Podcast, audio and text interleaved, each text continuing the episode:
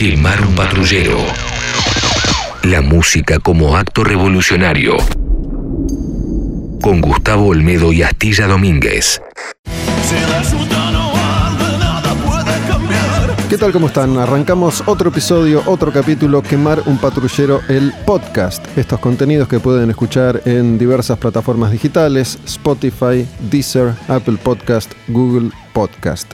Semana a semana grabamos, en este caso, dos episodios. Uno con Astilla Domínguez, otro con Martín Leguizamón. Y además estoy haciendo un programa semanal de dos horas, contando alguna historia siempre relacionada con la música y realizando alguna entrevista.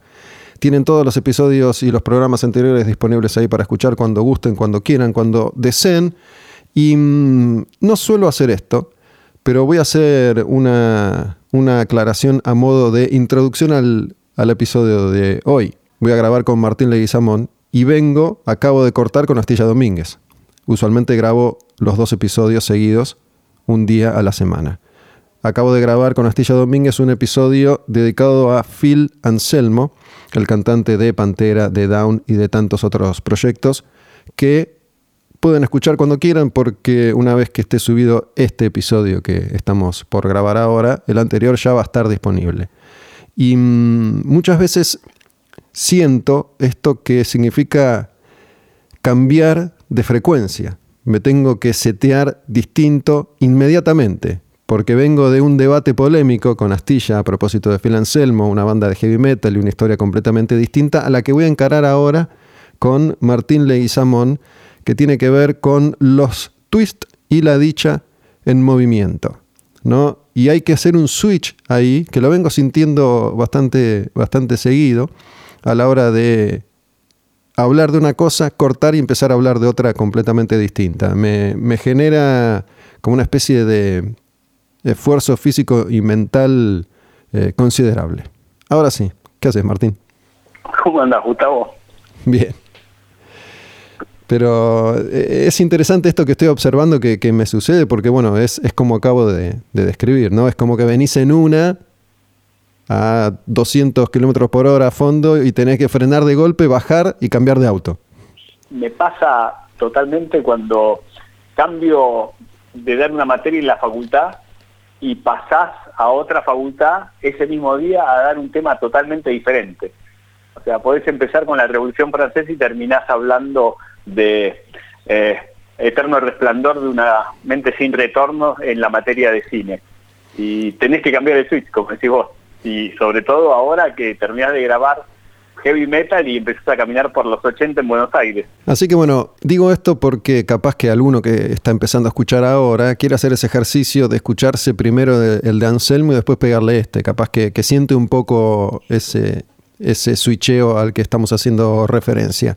No por eso hay que confundirse y pensar que porque vamos a hablar de los Twist, una banda que está eternamente ligada a la diversión, no por eso hay que pensar que la realidad de los Twist en 1983 era light o era intrascendente. ¿no? Con Martín venimos haciendo hincapié en, los 80, venimos de grabar episodios sobre el rock argentino en Malvinas, sobre Charlie García yendo de la cama al living, sobre Federico Moura de Virus y Miguel Abuelo de los Abuelos de la Nada eh, muriendo de SIDA en, los 80 y hablando siempre de los contextos políticos, sociales y culturales de cada momento. Así que yo no, no creería que el marco y la realidad de los twists, si bien indiscutiblemente era divertida, era por eso menos comprometida o pasatista, ¿no? Para mí eh, la dicha en movimiento marca un, paréntesis en, el pop argentino, porque Pipo Tivolati empieza a experimentar dentro de lo que son las letras con los imaginarios sociales nuestros, ¿no? Con esas representaciones que son colectivas, que son compartidas y que son verdades contundentes. Habla de la dictadura, habla del peronismo, habla de las drogas, habla de, un espejo con No bombardeo en Buenos Aires de Charlie. ¿no? Nos están bombardeando, pero por lo menos hablamos de, cómo nos vamos a mover. Y sabes que él juega mucho, el imaginario nos dice que él saca el título del manual de, toxicología de policía. Pero si vos empezás a, jugar con los títulos, hay un libro de un filósofo francés que se llama Gilles Deleuze, que habla de la imagen en movimiento. Y dice que la imagen en movimiento es justamente cruzar felicidades con política, con locura, en un escenario que marca la realidad del país de ese momento. Pipo Chipolati era hijo de un policía, su papá era policía. De ahí que tenía este, este viejo manual de toxicología de la policía y mm, buscando con sus compañeros de los Twist cocaína, encontraron que una de las descripciones que aparecía en ese manual para la cocaína era la dicha en movimiento y por eso le pusieron ese nombre al disco, que además es muy representativo de todo lo que los Twist representan. ¿no? Por un lado, la cocaína está presente y sobrevuela ese disco y, esa etapa constantemente, ¿no? igual que sobrevolaba al rock en Argentina y en el mundo, la cocaína en, en los 80. Y mm, fíjate vos el impacto que tuvo ese, ese disco, esa postal instantánea de la época, que es lo que puso a Pipo Chipolati en el mapa para siempre, porque lo cierto es que nunca más pudo Pipo volver a hacer algo que, que, estuviera a la altura del peso específico de la dicha en movimiento. ¿No? Hoy, justamente antes de venir para acá, volví a escuchar la dicha en movimiento y después me puse a escuchar Cachetazo al Vicio, que es el disco que salió al año siguiente de los Twist, y era una cosa ya completamente distinta, con otra formación, eh, medio, medio insípida, como, como intentar repetir un chiste y, fallar, ¿no? Coincido. De hecho, la dicha en movimiento, llevando a la estación esas postales que vos decías recién, no, nos cruzan todo tipo de imaginarios y como decía Pipo, nos lleva a desconfiar de esas imágenes también, ¿no? Vos podés hacer un, diseño curricular de historia con el libro La dicha, con el disco, perdón, La dicha en movimiento, porque cruza la realidad, cruza la fantasía, cruza lo que estaba pasando con la democracia en ese año 83 que empezaba, ¿no? Libertades, dolores, tatuajes que, que empiezan a aparecer justamente desde lo disruptivo, eh, provocación, eh, homenajes que tenían que ver con lo oblicuo, vas de Alfonsín a Menem y a Brizuela Méndez y un equipo mítico de Boca del 66. Me parece que todo ese escenario tenía que ver con la movida cultural que empezaba a darse en Argentina a partir del 83, ¿no? El teatro abierto, los nuevos recitales, los nuevos lugares para encontrarse. Una vez hemos hablado con vos bastante sobre eh, el Stuhl Free Pub, el Einstein, eh, Rainbow. Me parece que empieza a generarse un circuito donde se podía relacionar este tipo de música con nuestra historia. Vos fíjate, cuando hablan de, pensé que se trataba de cieguitos, hablan de lo que fue la dictadura de una manera disruptiva y desde el imaginario, ¿no? Ese falcón verde, esos anteojos negros y esas pastillas Renomé que Renomé era la primera farmacia que estaba en Sarmiento y Esmeralda. Hay mucho para, para caminar, para hacer un recorrido urbano con el disco La Dicha en Movimiento. Bueno, esa canción es eh, la, gran canción de, La Dicha en Movimiento, ¿no? Y esa forma de lenguaje que encontraban los twists para decir las cosas que, estaban diciendo. Y bueno, sobre todo Pipo Chipolati, que, es un personaje que ha transitado ese, ese camino durante toda su vida, ¿no? Uno de esos tipos eh, disruptivos que combinan el humor y la alegría con la, oscuridad. Su vida ha estado llena de, oscuridades, ¿no? todo lo que se conoció públicamente sobre, sobre él, mientras que nunca, nunca perdía, nunca perdió el sentido, el sentido del humor.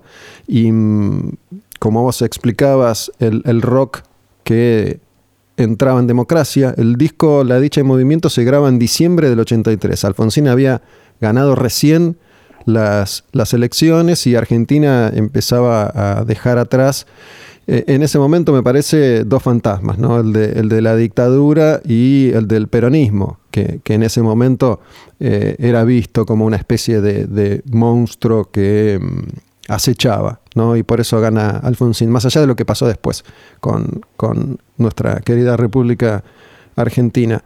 Y mm, una escena que mm, empezaba a dar muestras de, color, como Virus, ya lo hemos dicho, Soda Stereo, SAS, Los Abuelos de la Nada, los, los Twist. Empezaba el rock argentino a dejar atrás eh, la, oscuridad, el, gris. ¿no? Charlie García eh, sacaba ese mismo año Clicks Modernos. Si bien aparecían otros, otros artistas que por ahí hacían el juego inverso, ¿no? Como, como Sumo, que para mí em, disfrazaba también oscuridad con, cierta música más, más colorida, entre comillas. Me refiero a que incorporaban influencias de, de, sonidos un poco más felices como el reggae o el punk, pero siempre fue una banda oscura.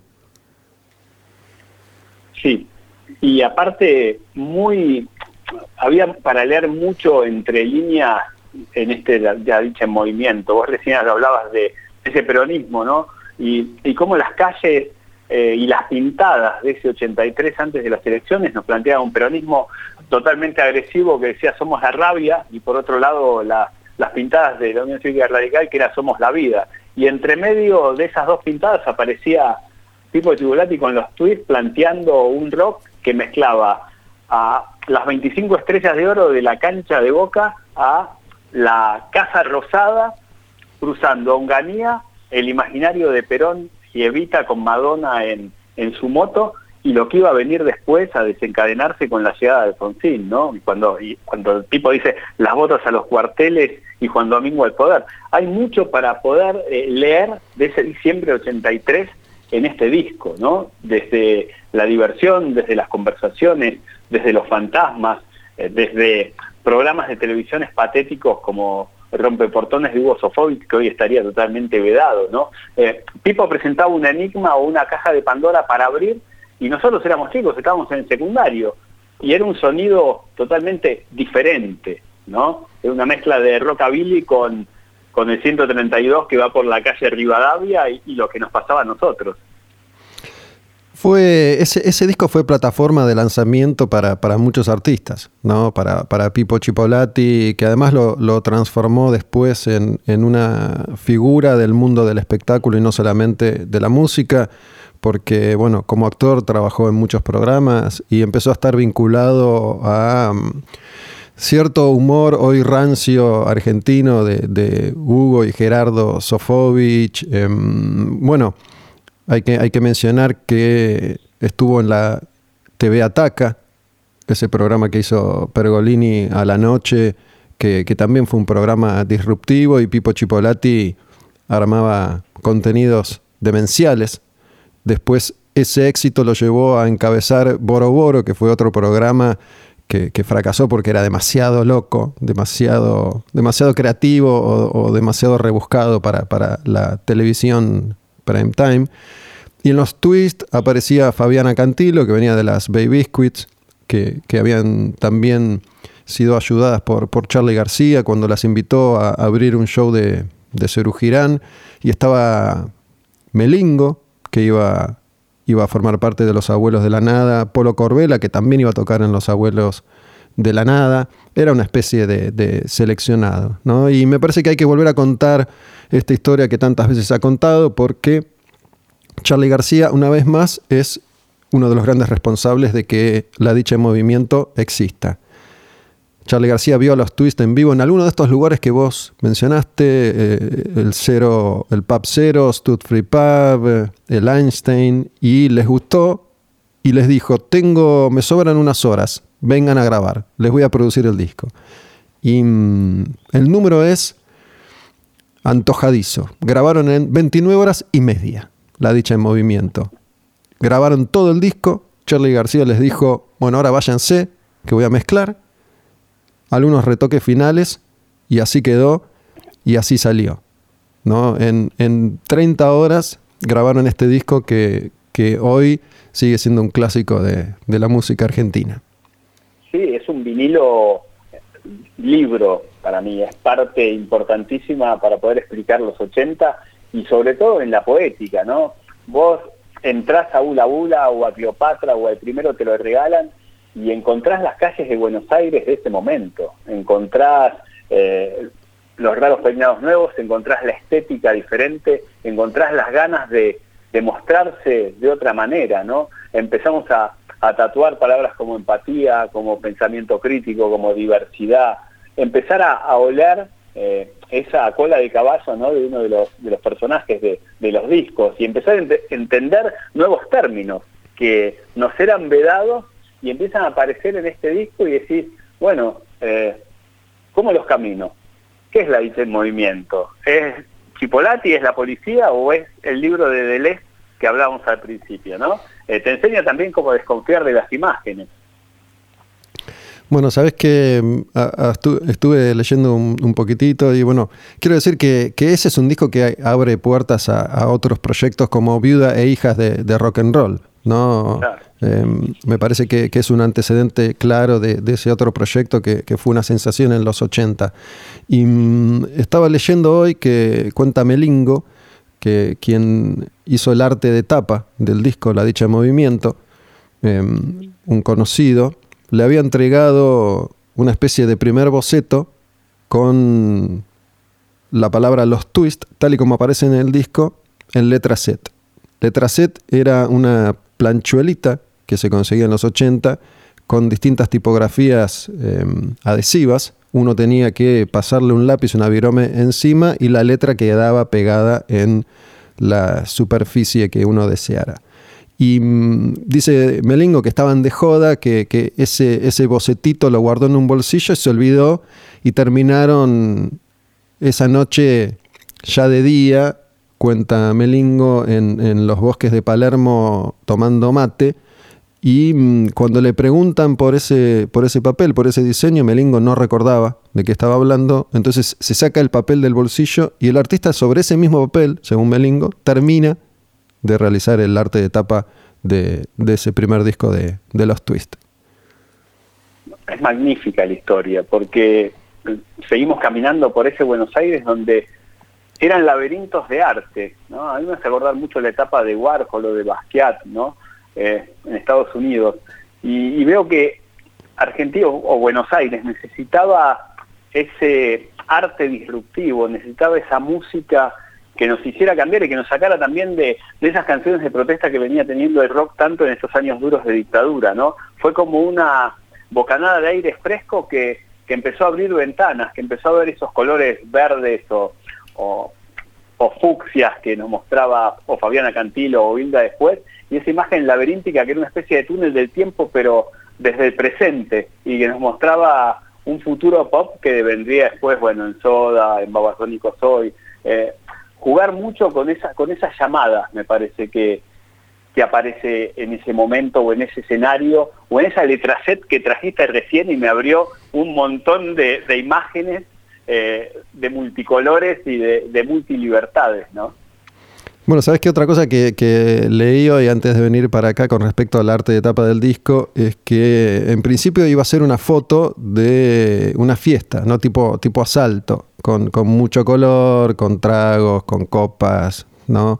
Eh, una, una escena entre divertida y decadente, pero que una de las chicas que aparecía en esa foto murió al toque después de haber hecho esa foto y decidieron descartar ese arte, entonces terminó siendo el, arte de tapa que es. Y, yo recuerdo el fenómeno que fue ese disco. ¿no? En, el, en el 83 yo tenía 14 años y ya estaba metido de lleno, por un lado, lo que, en lo que era el heavy metal y estaba descubriendo el punk como adolescente con, mis amigos del barrio y de la cuadra. Eh, descubriendo a los Ramones, a Pistols, a, The Clash y también lo que era la New Wave, ¿no? B-52s, Devo, The Cars, todos esos artistas eh, que, en ese momento, The Knack, que en ese momento hacían la música que, estaba cambiando un poco el panorama en, esa etapa de los 80 y ahí aparecían los twists y fue, fue una revolución, realmente fue un momento y un disco muy, muy popular que vendió decenas de miles de, copias en ese año, en ese par de años.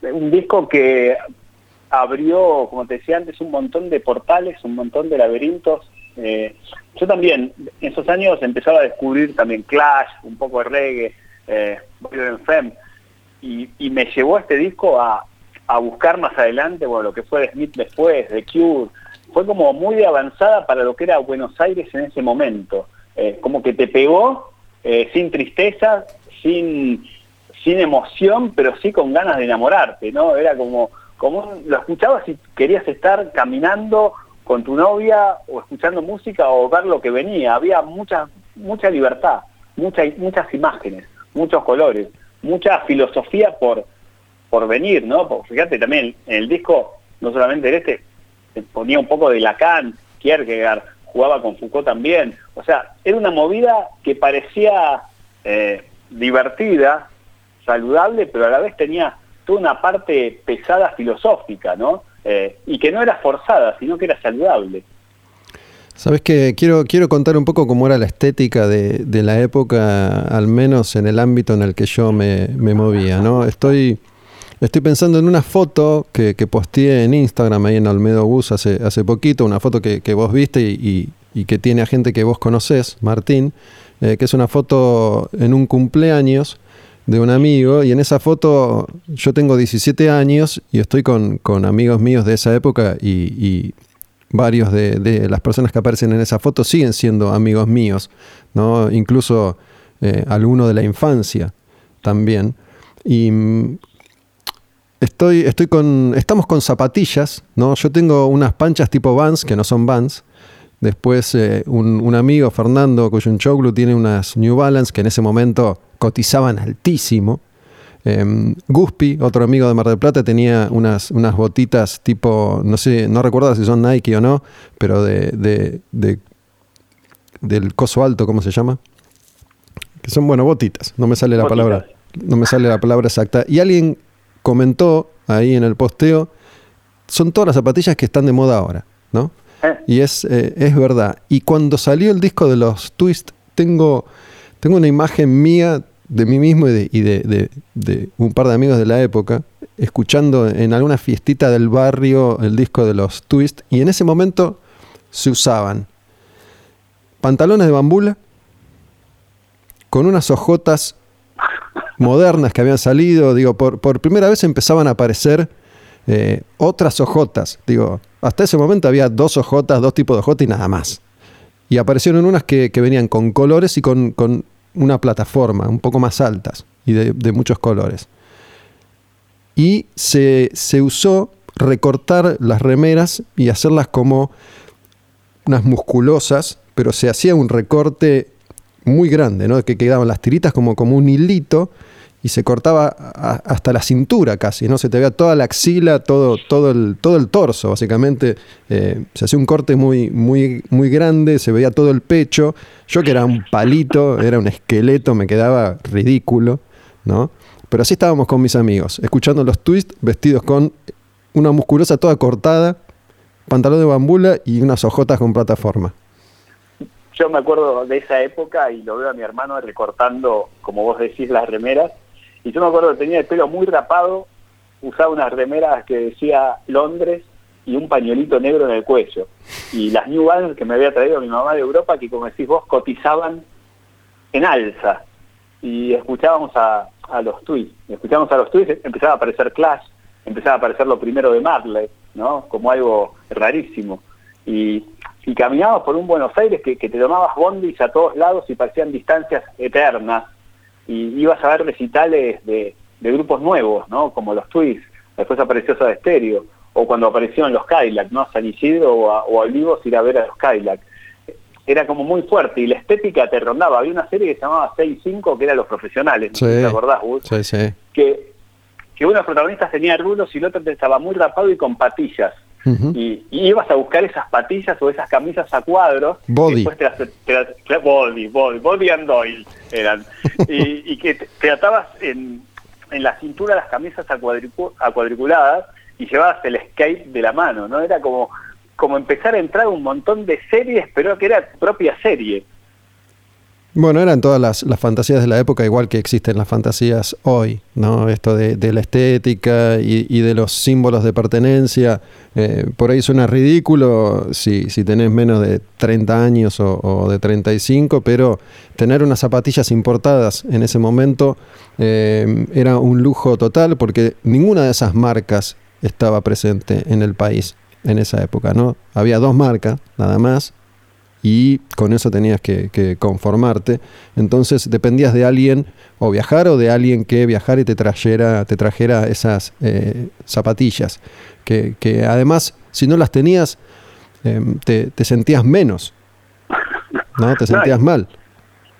Y además, pensá que veníamos de la dictadura del 76 al 83, donde la ropa era estandarizada.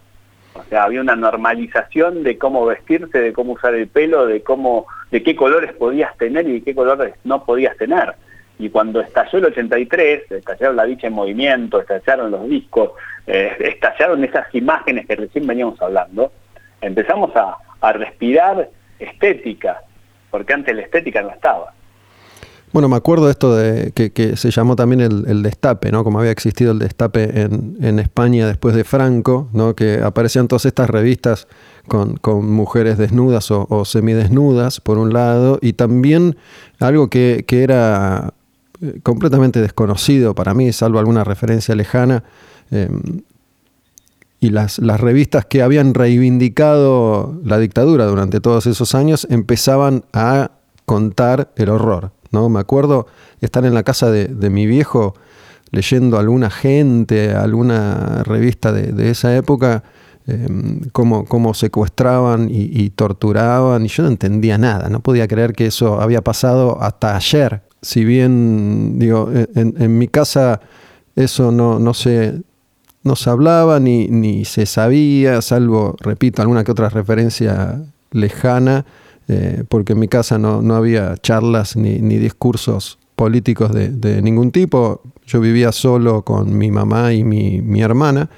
Em, y empezar a leer esas historias, viste, parecían películas de horror. ¿no? Todo esto que empezaba a contarse y a decirse. Imágenes eh, nefastas, imágenes que, se empiezan a abrir, y hace un rato vos decías de, de los medios de ese momento, cómo los medios se dan vuelta como eh, desde contar lo nefasto con la voz oficial y después decir, bueno, eh, nosotros tenemos otra versión, eh, nosotros nunca escribimos cartas a Europa diciendo que Argentina era de derechos humanos, que la editorial Atlántida participaba y era colaboracionista y después se da vuelta y dice bienvenida a la democracia. O, o imágenes políticas de la tele, ¿no? que vos los veías siempre caso Grondona, ¿no? y se hicimos lo que pudimos por la democracia cuando vino el golpe y, cuando vuelve la democracia dice estamos felices de retomarla. Entonces todo, ese equilibrio, todo ese equilibrio y desequilibrio nos va marcando eh, una línea de tiempo en la cual caminamos y parece que está llena de alopidol, ¿no? Mira, me acuerdo de, las campañas políticas del radicalismo y el peronismo, ¿no? Alfonsín y, Luder, eh, me acuerdo de, la quema del cajón de Herminio Iglesias, que era una figura del peronismo entonces, y fue, fue un incidente que un poco selló la suerte del peronismo en, esas elecciones ante el regreso de la democracia.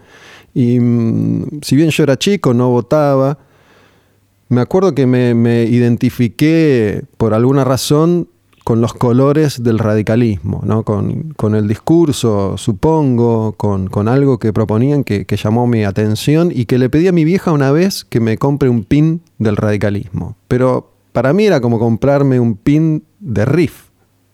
Sí, era una cuestión estética, simplemente. Pero algo eh, de, ese discurso al que vos hiciste alusión al comienzo de este episodio me, llamó la atención, más que, que esa cosa medio, medio dark del peronismo. Sí, fue, fueron muchas imágenes. La televisión mostraba abiertamente, me acuerdo esos dos cierres de campaña en la 9 de julio, el de Alfonsín primero con Jairo cantante, cantando Pronto Venceremos, que ya es como mítico, ¿no? Una canción que, que se había cantado en Estados Unidos cuando muere eh, Martin Luther King. Y después de esa imagen que era Somos la Vida, que hablábamos hace un rato, aparece la imagen de Arminio Iglesias tirando por la ventana todo lo que el peronismo quería construir para la nueva democracia quemando un, un cajón un cajón de, muerto, ¿no? Con la imagen del radicalismo. Entonces, vos ves esas imágenes y son como, como noticias que pasan y que vuelven y que vuelven, y ves la Plaza de Mayo hace unos años y la volvés a ver, y, siempre es lo mismo, ¿no? Eh, como un museo de grandes novedades cantaban algunos en los 90 también. Siempre es lo mismo, nena. ¿Qué era eso, Papo?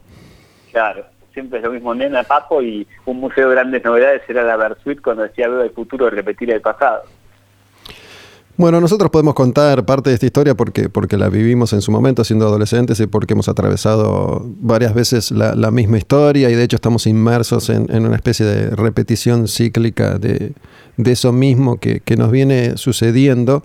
Em, y, es en parte el atractivo que tienen todos estos episodios de época que, grabamos con Martín en, Quemar un Patrullero, ¿no? Porque estamos escuchando la música desde otro lugar, todos esos discos y esas canciones que, iban haciendo historia junto con los acontecimientos y la dicha en movimiento de los Twist que era protagonista de, de esa época y mm, una época que también proponía cierta interacción entre los músicos, donde lo que prevalecía era la, creatividad, ¿no? Todos esos grupos y supergrupos formados por distintos integrantes de distintas bandas y, solistas, donde los, ya legendarios como Charlie García o, Pedro Aznar se cruzaban con Pipo Chipolati, Miguel Zabaleta y, y Andrés Calamaro.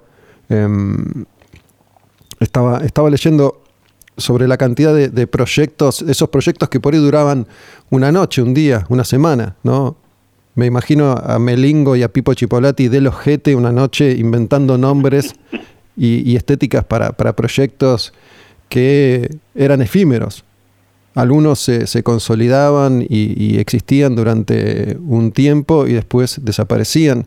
Eh, hubo uno que yo no recordaba, pero este último año volvió varias veces a mí, que es la Rey Milan Band. ¿No? y ahí mm, estaba Charlie, estaba Pedro Aznar, estaba Andrés Calamaro, estaba Pipo Chipolati, estaba Miguel Zabaleta, y habían armado una especie de, supergrupo con eh, mucho, mucho humor, ¿no? Creo que Charlie y Aznar se pintaban de negro y, llegaron a tocar en Badía, está el video en, en YouTube, ¿no? Badía, con Badía y compañía, era un lugar único, irrepetible, la verdad, por el que pasaban todos los artistas de la música argentina, incluyendo muchos de estos músicos de, rock que no tenían cabida en otro espacio. La verdad, Milan Band la vi en el Centro Cultural Recoleta cuando se, se desarrolla la primera Bienal de Arte Joven allá por el 84 y me acuerdo perfectamente de verlos pintados de negro, como decías vos, y con eh, artistas también jugando con el teatro negro y con eh, parches de colores fluo para pasar entre ellos mientras iban tocando. Eh, me acuerdo perfectamente esa fiesta porque yo laburé, fue uno de mis primeros trabajos eh, como estudiante en la Bienal de Arte Joven y fue una movida increíble porque un día tocó la Rey Milan y otra, vez, y otra tocaron los Twists y Suéter y Buenos Aires era emergente, ¿no? Veías momentos rutilantes donde se cruzaban caminos, se cruzaba estética, se cruzaba arte, filosofía, moda y, disrupción, ¿no? El concepto era, como vos dijiste hace un rato, era crear y co-crear entre pares, ¿no? Estoy pensando en la, evolución de Pipo Chipolati, ¿no? esto que, ya mencionamos con respecto a cómo se fue convirtiendo en un personaje del entretenimiento como, como actor y como creador loco, y lo que vino después, ¿no? con, su relación cercana a Gerardo Sofovich, padrino de sus, de sus hijos, nunca me acuerdo si son mellizos o, gemelos, em, y cómo en ese momento se, ventiló públicamente la vida privada de Pipo y su relación controvertida con, la mamá de sus hijos, que, después iba a morir y los hijos iban a quedar a, su cargo. Em, esta cosa de, Me parece que es la época en la que irrumpen también los programas de, Chimentos, ¿no? con, Lucho Avilés, que fue como pionero en, en ese aspecto y mm, ventilar la vida de las personas y también incendiarlas en público. Sí, prender fuego. Eh, me acuerdo perfecto eh, la muerte de la madre de, los gemelos de Pipo y cómo no solamente Lucho Avilés, Mauro Viale, eh, Chiche Helblum, ¿no? describían todo lo peor que podía haber pasado en ese matrimonio, ¿no? Y ventilaban, y hasta con ironía, los trapitos que, Pipo podía llegar a tener y todo lo, mágico que tenía Pipo lo mostraban de una manera bizarra, ¿no? Eh, lo mostraban de una manera canallesca, no, no pensaban en la persona, eh, trataban de aplastar más a, ese genio joven, a ese chico que jugaba desde la filosofía a, entender la historia.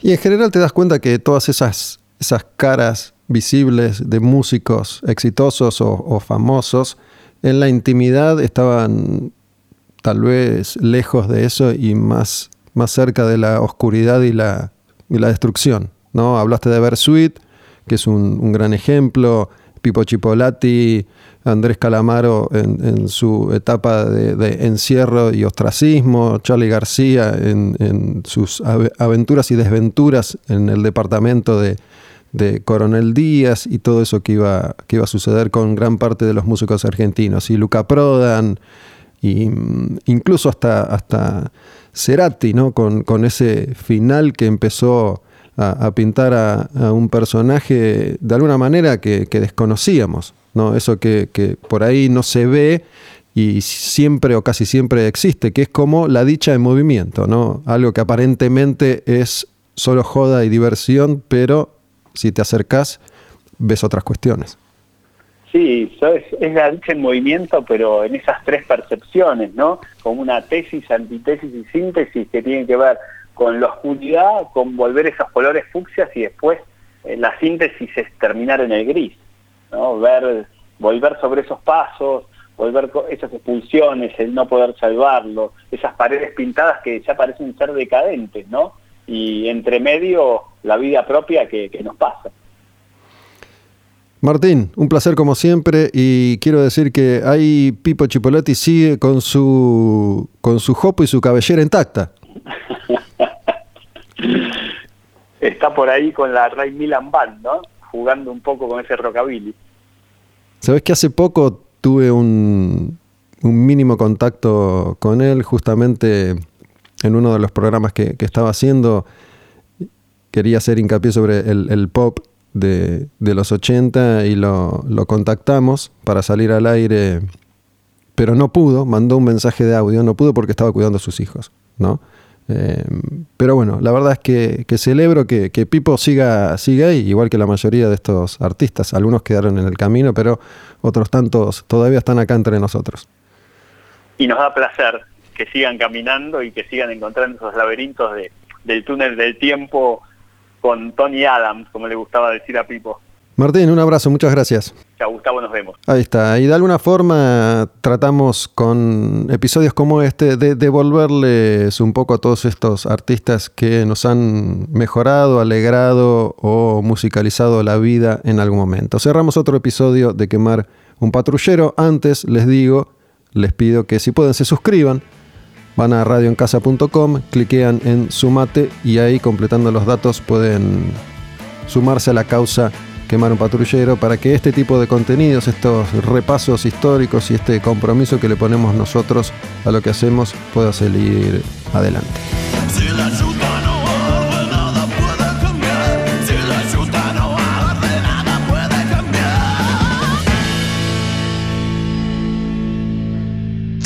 Quemar un patrullero. La música como acto revolucionario. Con Gustavo Olmedo y Astilla Domínguez.